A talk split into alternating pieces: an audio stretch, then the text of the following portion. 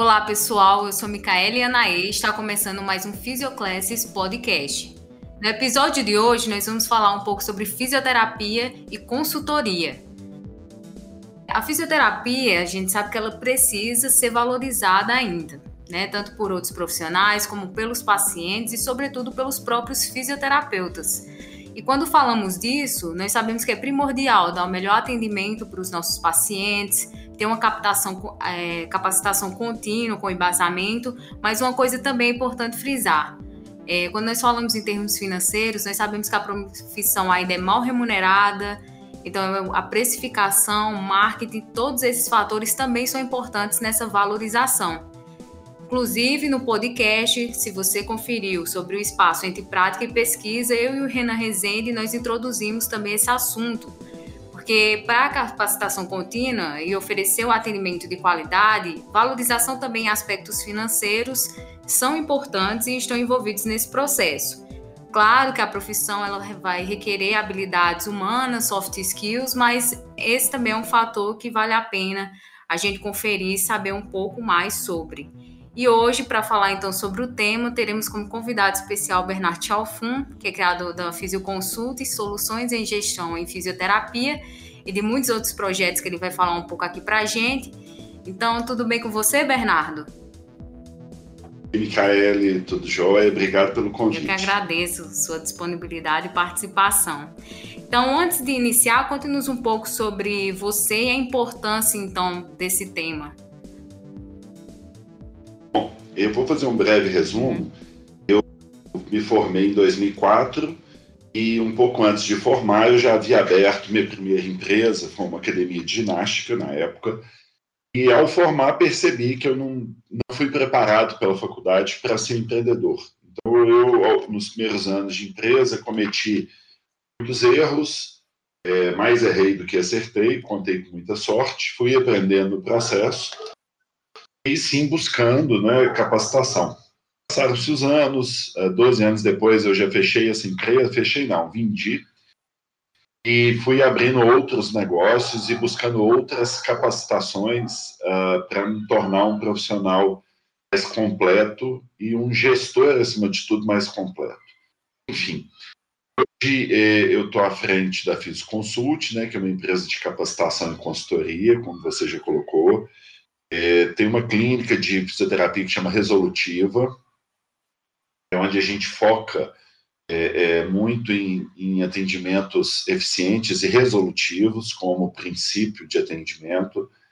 É, faço parte da propulsão, sou sócio da propulsão Palmilhas Biomecânicas é, e um grupo que chama Movimento Humano, que tem uma pós-graduação e também oferece capacitação aos fisioterapeutas. Né?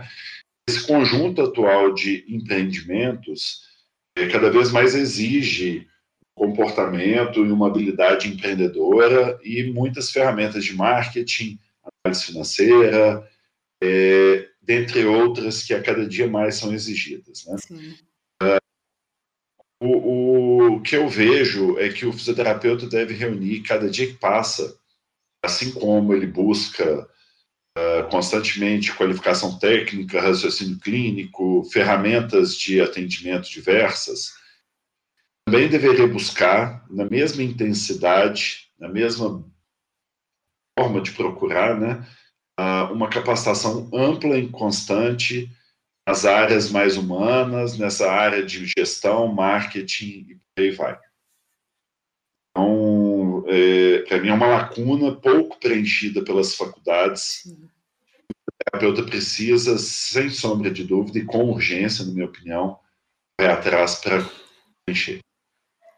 Certamente, né? Bem pouco explorado mesmo na graduação, entender isso e de certa forma, é, falando um pouco aqui, é, que a gente tem um certo romantismo, não sei se pode dizer assim na área da saúde, sobre a questão de saber disso com relação a cobrar dos meus pacientes. Então, tanto quanto eu vou cobrar, mas é, geralmente o paciente está numa condição, então você é, às vezes, não sei como é que eu posso dizer, sente uma barreira e na hora de dar preço.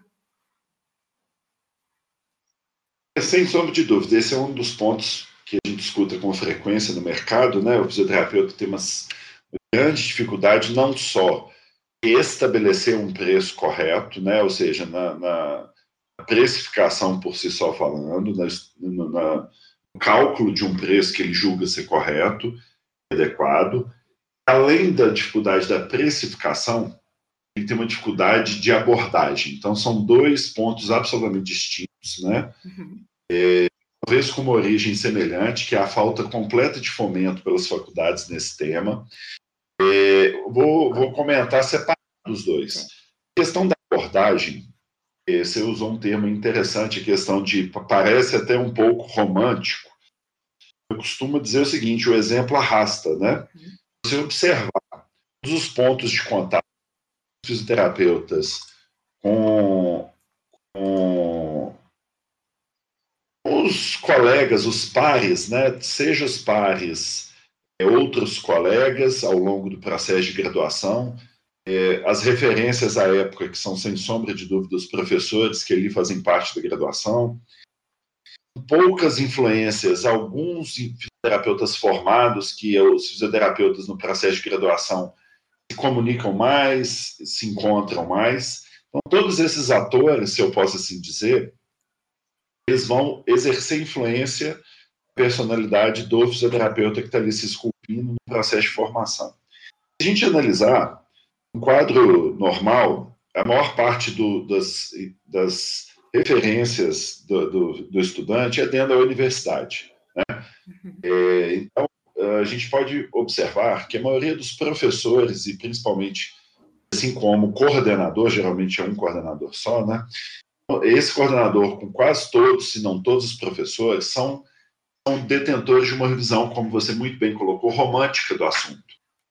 Romântica no sentido de é, buscar oferecer o que tem de melhor na, numa avaliação, numa abordagem, num relacionamento clínico com o cliente, até mesmo na parte científica, que é muito importante, sem sombra de dúvida.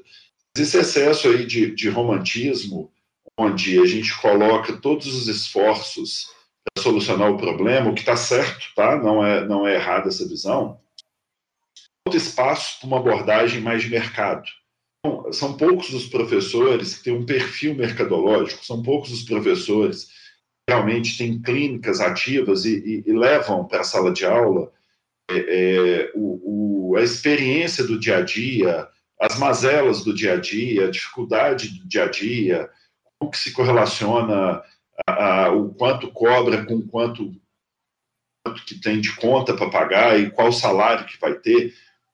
Como a gente tem poucos atores que vivem esse universo no mundo da graduação, exemplo arrasta, como eu disse, é formado então um exército de, de fisioterapeutas românticos, comprometidos com o paciente, isto é, novamente enfatizando, muito bom, mas com um déficit muito grande de comportamento para se sentir à vontade e assertivo na hora de cobrar.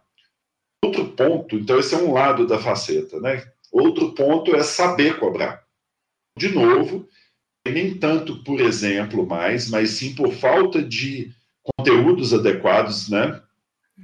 Geralmente, as universidades oferecem uma disciplina, quando muito duas, mas o mais comum é ter uma disciplina apenas para abordar todos os, os assuntos correlacionados à carreira, gestão, marketing desse profissional. Então, é uma desproporção gigantesca é pedir muito, né? Você esperar que uma única disciplina, num ambiente onde ninguém fomenta e dá exemplo, o estudante ali com outras prioridades que na cabeça dele fazem muito mais sentido naquele momento, ele busque os elementos de, de, de investigação, os conceitos necessários, saiba, por exemplo, comprar o próprio, o, o próprio preço e sim sair preparado tanto para a atitude de cobrar, como antes explicado, tanto para o quanto cobrar. Então, eu separaria em duas, em duas facetas, as duas mal conduzidas no processo de graduação, diferentes causas, na minha opinião. Uhum.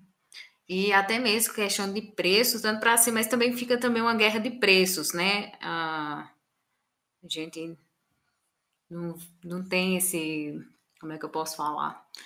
É... Então é cada um sem saber também, como você pontuou, até mesmo é uma coisa que perpassa além do profissional pessoal, muitas vezes a questão da educação financeira, né? Que é um ponto. É isso aí, é, sem dúvida. E remonta a uma outra outro ponto de vista que o financeiro no Brasil ele é muito mal conduzido, né? Então na nossa cultura nós temos um, uma cultura de pouco conhecimento e habilidade financeira. Ao meu ver, esse tipo de conteúdo deveria ser trabalhado na escola, não na faculdade, né? Relacionado aí à educação financeira propriamente dita, é algo que deveria ser, ser colocado como disciplina obrigatória, assim como matemática, português, geografia, história, por aí vai, para que as crianças e adolescentes se formassem homens e mulheres detentoras dessa habilidade, desse conhecimento. Então, acho que é muito mais cultural nesse ponto, né? Não tenho dúvida nenhuma. Outro ponto que é muito interessante é quando a gente vai observar como que que existe a maior parte dos cursos de administração, até, muito até pouco tempo atrás, existe uma ênfase muito grande, e a gente entende o porquê disso, existe uma ênfase muito grande no ensino, principalmente de marketing, atrelado a todo um know-how secular de indústria e venda de produto. Ao longo aí dos anos, séculos, que desenvolveu o mundo foi muito mais a indústria, né? Então, a indústria ainda é a mais importante no mundo. O setor de serviços, que é onde eu quero chegar, né, é na humanidade ele é um, apesar de, de se, se, prestar serviço desde que o mundo é mundo, a importância dentro de uma dentro de uma economia, ela avançou muito, talvez nos últimos 50 anos. Se observar no início dos anos 1900 e pouco, grandes cases de sucesso, e falava de indústrias, de grandes marcas, setor automobilístico, a gente vai lembrar, até leva, leva o nome a uma fase da administração, que é o Fordismo. Uhum. Então, é, é, então, a indústria sempre foi a vedete do ensino. Serviços vêm alcançando, talvez com a tecnologia houve um grande impulso aí nas últimas décadas. Hoje em dia, se estuda mais serviços. E aí, onde que eu quero chegar? A gente fala em guerra de preço, como você citou, o universo de serviços, existem pesquisas que demonstram com muita clareza que em prestação de serviços, o atributo preço não é o atributo mais importante para o consumidor é, determinar a opção de compra dele. Então, quando um consumidor está diante de uma hipótese em qual local ele vai ter o serviço dele prestado, se tratar de serviço, é, esse elemento preço, apesar de ser importante, neste caso ele não é o mais importante. É, ou seja, é, traduzindo, né, simplificando a minha fala, preço é importante, mas não é determinante para um consumidor comprar. Sendo assim, é, guerra de preço em serviços, especialmente nos serviços da área da saúde, como nós, fisioterapia, a guerra de preço não deveria fazer nenhum sentido. Deveria sim ocorrer uma guerra de qualidade, no bom sentido da palavra, deveria sim haver uma competição para que o mercado selecione o cliente consiga enxergar isso, aquele profissional ou aquela empresa de serviços de fisioterapia que consegue solucionar o problema que ele está necessitando naquele momento, com mais clareza, com mais velocidade, e também, se houver uma igualdade aí nesses primeiros pontos, com um orçamento global menor. Mas posso, devido aos exemplos ruins que se tem nesse campo durante a graduação, ao baixo fomento ao estudo dessa temática, fisioterapeutas saem sem saber, descoordenados e com uma cultura muito favorável ao produto. O produto reza essa, essa premissa, ela faz sentido. O menor preço ganha. Licitações pela internet, que você comprar um livro nesses buscadores, eles olham preço.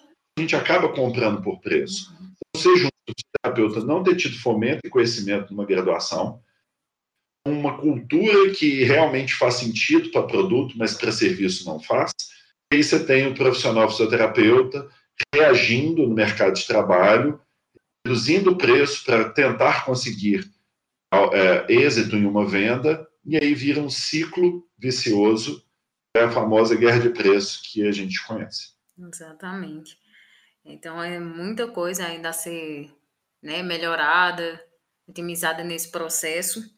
E justamente nessa parte, falando agora de precificação, que é inclusive uma coisa que eu tenho dúvida, ainda mais tanto eu como outras pessoas que vão ouvir esse podcast também, que estão formando agora, tanto pela situação é, atual, é, como também esse desconhecimento e preparação, sobre como então dar esse preço, o que é que eu tenho que levar em consideração e se existiria alguma diferença, por exemplo, um atendimento, se eu tivesse uma clínica e um atendimento também domiciliar, por exemplo.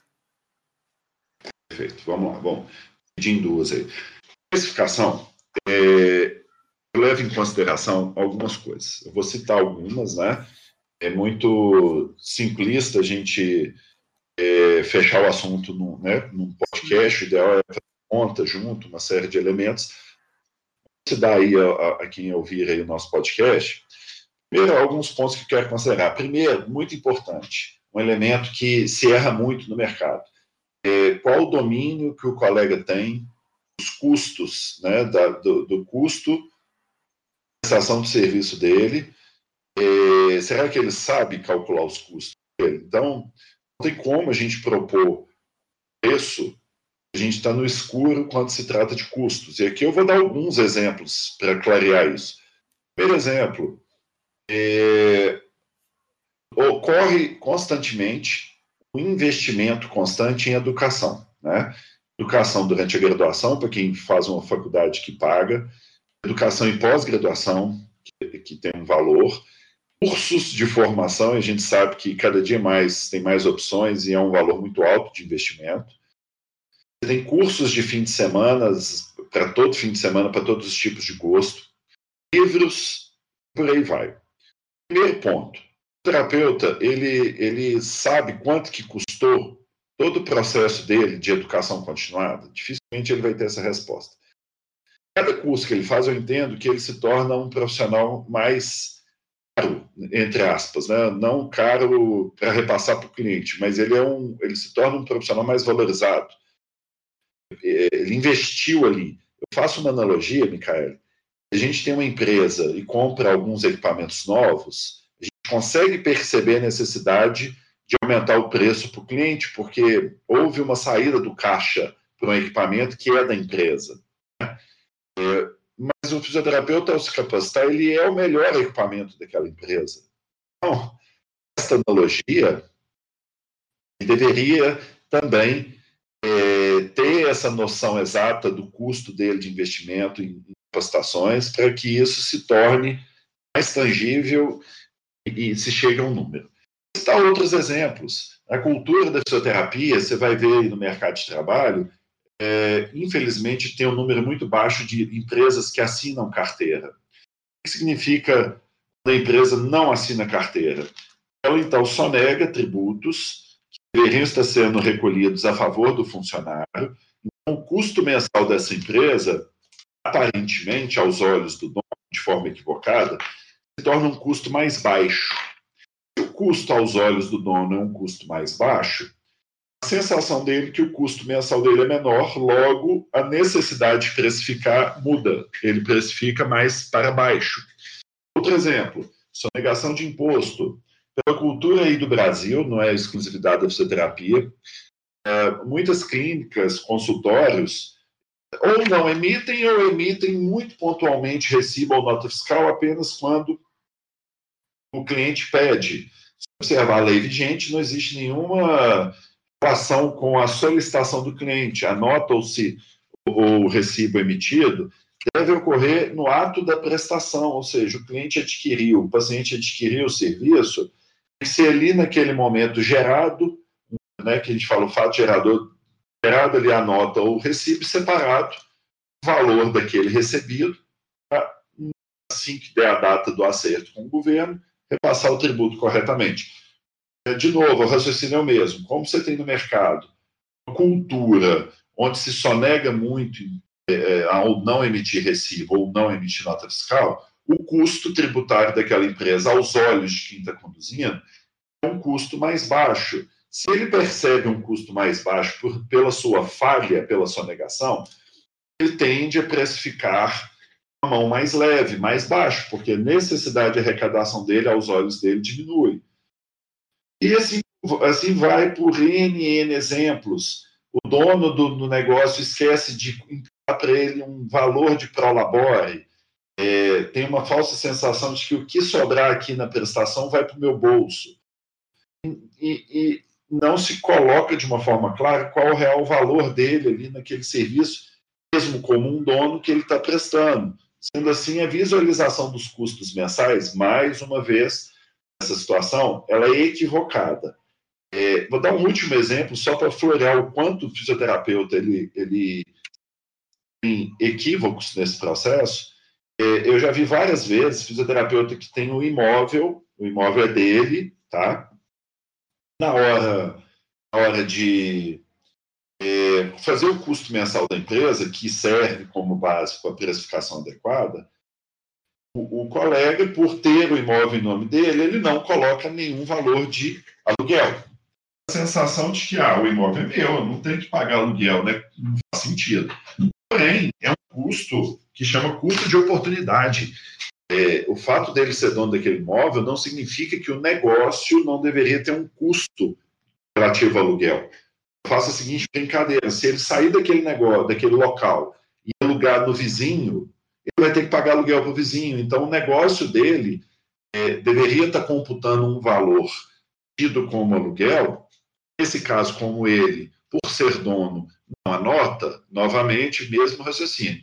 Ele não enxerga, ele tem a sensação que um custo é, é, mensal da empresa é mais baixo, e mais uma vez a necessidade de precificação modifica, e o preço estabelecido vai aquém do ideal.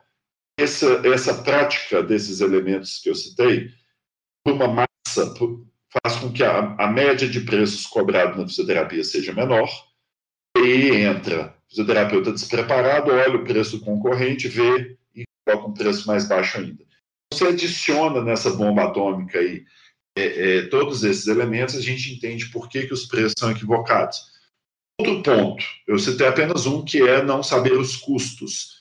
Outro ponto muito importante na hora de se precificar é dimensionar qual a sua capacidade máxima laborativa naquele serviço. Você tem uma clínica, um consultório, você tem que entender quanto no máximo você pode prestar de serviço. Não faz sentido quando eu tenho apenas acesso ao custo mensal, esqueço de contrastar com a minha capacidade máxima.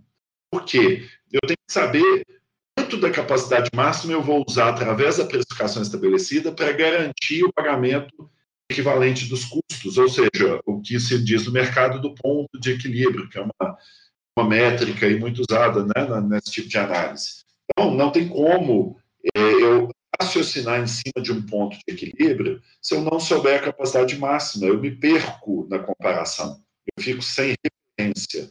Né?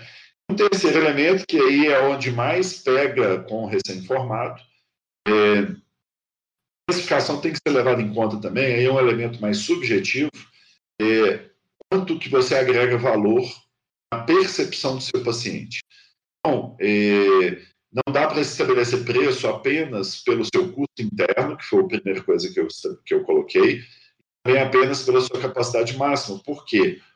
Diferentes profissionais, com diferentes histórias, com diferentes, é, é, é, com diferentes ofertas de serviço ao cliente, vão ter preços diferentes, é natural que tenha. No mundo, em todos os setores, ocorre dessa forma.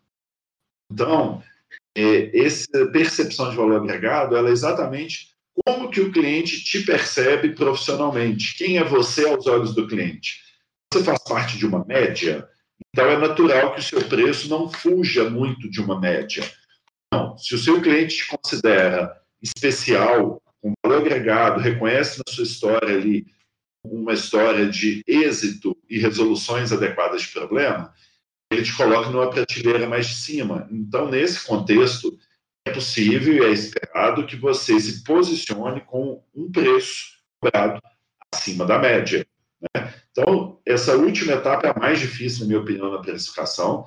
Ela ela tem a ver muito com a história. E aí que, infelizmente, o recém-formado ainda não teve oportunidade de demonstrar seu valor e sua história no mercado. E aí fica e muitos acabam optando pelo preço mais baixo, uma vez essa história ainda não começou. É, e eu fico até pensando, né, é, por me enquadrar né, nisso também, com relação ao fisioterapeuta recém-formado, e ainda mais nessa situação da pandemia. E eu acho que é uma coisa que grande parte das pessoas teriam essa dúvida também, e aí você conseguiria então dar uma dica ou falar um pouco mais sobre esse processo? É, desde que o mundo é mundo, tudo leva tempo, né, Micaele? Geração atual, ela acha que o tempo é para ontem, né? Muito aí, geração da internet, a gente acha que tudo é na velocidade da luz. Eu vejo que vai só piorando. Minha filha, seis anos, ela tem certeza que o mundo é na velocidade da luz, ela não acha mais. Então, é um problema, porque determinados pontos não são construídos com a velocidade que a internet tem. Então, não tem alternativa a não ser demonstrar com clareza que você consegue é, resolver problemas do mercado tão bem quanto ou melhor que as pessoas que estão atualmente né, oferecendo a demanda é, é, que existe atual. Bom, é claro que é tempo dependente, porém, uma, uma alternativa que também é um lado bom da história é que hoje em dia o universo virtual, digital, as redes sociais, elas igualam muito as, as ferramentas uma pessoa com muito tempo de formado tem e um recém-formado. Então, eu brinco que rede social ela, é, ela é, é, é, um, é um elemento aí que, que acelera o recém-formado a conquistar o espaço dele, desde que use bem utilizado, né? desde que ele saiba usar.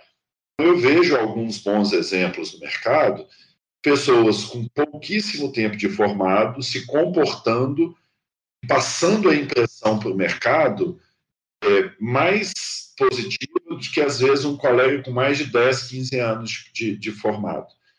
Ainda acho raro, né? mas eu consigo já identificar é, é, pessoas com pouco tempo de formado já brilhando no cenário virtual, e eu acredito que os pacientes, as pessoas que seguem esses profissionais, se sentem acolhidos e com confiança para definir é, comprar um serviço. Né? Então, apesar de ser mais difícil, resumindo a minha fala, apesar de ser mais difícil para um recém-formado, em função dessa história que ainda está sendo escrita e iniciando, né, é possível acelerar um pouquinho dentro do possível, né, dentro do que é permitido até pelo Código de Ética, através da rede social. É ótimo levar isso em consideração. E aí, então, fala um pouco aí para a gente do trabalho da Fisioconsult. É, bom, a Fisioconsult ela nasceu como finalização do meu mestrado em 2010. Percebi ao finalizar o mestrado que eu tinha ferramentas e conhecimento para ajudar mais os colegas, né? forma informal, um amigo à época me pediu consultoria. Ele foi meu primeiro cliente, ainda nem tinha o nome mesmo de Físico Consult. O trabalho feito foi um trabalho interessante, que gerou resultados ali para o colega, esclareceu muitas coisas. E então eu vi nascendo é, essa, essa, oportunidade de oferecer esse tipo de serviço no mercado. Então eu fiz consulta já tem 10 anos, praticamente, aí, de operação. E ela é uma mistura de soluções. Eu brinco que o DNA da Fisconsult é ajudar o fisioterapeuta a se valorizar. Né? Esse, é, para mim, é muito claro. É, como a gente ajuda o fisioterapeuta, aí varia muitas formas. Seja em, em textos que eu publico com uma certa frequência e que tem a finalidade de educação no meu site, que eu coloco em redes sociais, seja através de lives que, que eventualmente eu participo ou produzo, em e-books que eventualmente a gente produz, seja também projetos ou cursos específicos e seja também com, através de consultoria. São várias formas de atingir essa finalidade, que é valorizar o fisioterapeuta. E comentando ainda essa questão mais específica de consultoria, eu ainda assim divido em duas abordagens diferentes. Tá? E, e, e talvez até em três. você tem ali um processo com um colega que deseja uh, alavancar sua carreira, deseja enxergar caminhos mais legais, eu poderia até dizer que é consultoria, mas eu prefiro chamar esse processo mais de uma mentoria. Tá? É, então, é possível a, a, ajudar colegas, né? Eu faço isso muito através do meu mais recente projeto, que agora na pandemia nasceu, que é o projeto Impulsionar. Então, é um projeto que são elementos de educação nele, são conteúdos ministrados ali através de aulas, né? E culmina numa mentoria final individual, onde o fisioterapeuta é estimulado ali a, a identificar os pontos que ele tem que perseguir para evoluir no mercado. Então, esse grupo de pessoas que ainda não tem uma empresa, que ainda não tem um norte muito bem definido, é, mentoria é um processo muito interessante que ajuda ajuda ele a se enxergar melhor e traçar melhor o seu caminho. É, já colegas que já têm um, meta muito bem definida, mas ainda não executou, capacitação aí é, específica de gestão, marketing financeiro, já com, com esse processo de mentoria muito focado no projeto dele, vai contribuir muito para que ele percorra esse caminho de abertura e de implementação com menos dificuldade, com um grau maior de acerto. Seria um tipo diferente de objetivo que eu identifiquei também no mercado. Um terceiro, completando aí, é aquele colega que já tem uma empresa, que já tem um negócio, que já está estabelecido. É, aí sim, talvez mais classicamente, o nome consultoria faz mais sentido. Por quê? as abordagens vão ser orientadas para processos da empresa dele que já existem, para corrigir rota de processos atuais, quando necessário também, para criar novas alternativas. Eu vejo que o mercado ele tem vários tipos de demandas diferentes, mas essas três que eu citei são muito nítidas. Uma pessoa que está um pouco perdida no caminho dela, não tem um desenho muito bem feito, é possível ajudar muito esse colega uma pessoa que já tem um desenho, uma vontade, um desejo, mas que não executou ainda, existe muitos nessa situação, alguns colegas que já têm ali uma história pronta, que já tem uma empresa montada, mas que não trilhou um caminho com, os melhores, com as melhores escolhas na abertura do, da empresa, então eles precisam de correção de rota. Então, resumindo o, o que a Fisconsult faz, eu atendo esses três tipos de fisioterapeuta, se eu posso chamar dessa forma, ou, ou mentorando ou prestando consultoria.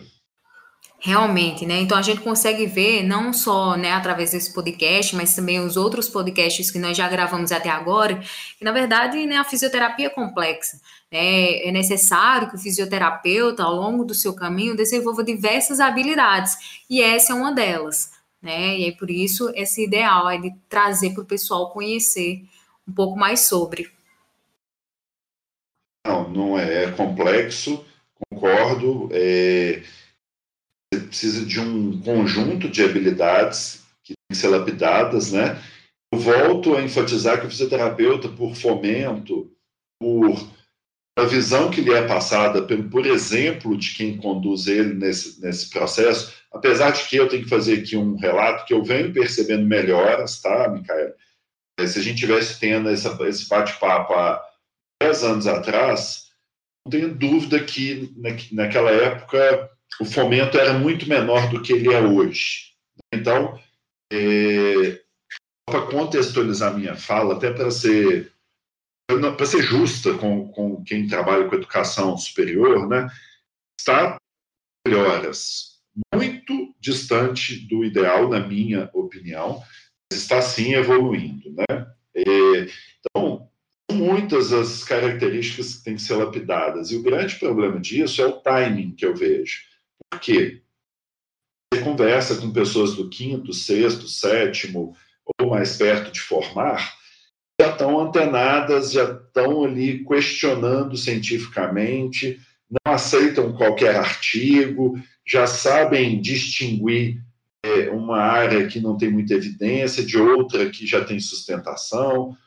Assim, esse processo eu já percebo com clareza que ele começa a ser bem feito na faculdade. Também há anos, também há anos luz do ideal, talvez precisa de ter mais força ainda para que esse processo seja bem estabelecido. Mas algumas das características desejáveis num profissional completo, digamos assim, eu percebo de uma forma muito clara, elas são fomentadas e abordadas durante o processo de graduação.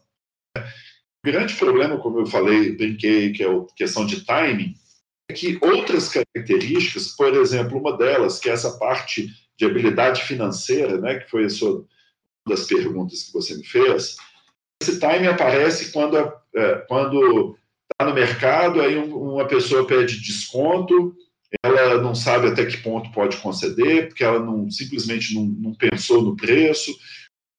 Uma clínica e, e, vem uma pandemia como essa, que ninguém desejava e muito menos esperava, e ele percebe que não tem recurso nenhum para agir, não se preparou, que não tinha planejamento, que não tinha o menor conhecimento, que não sabia nem o que era capital de giro.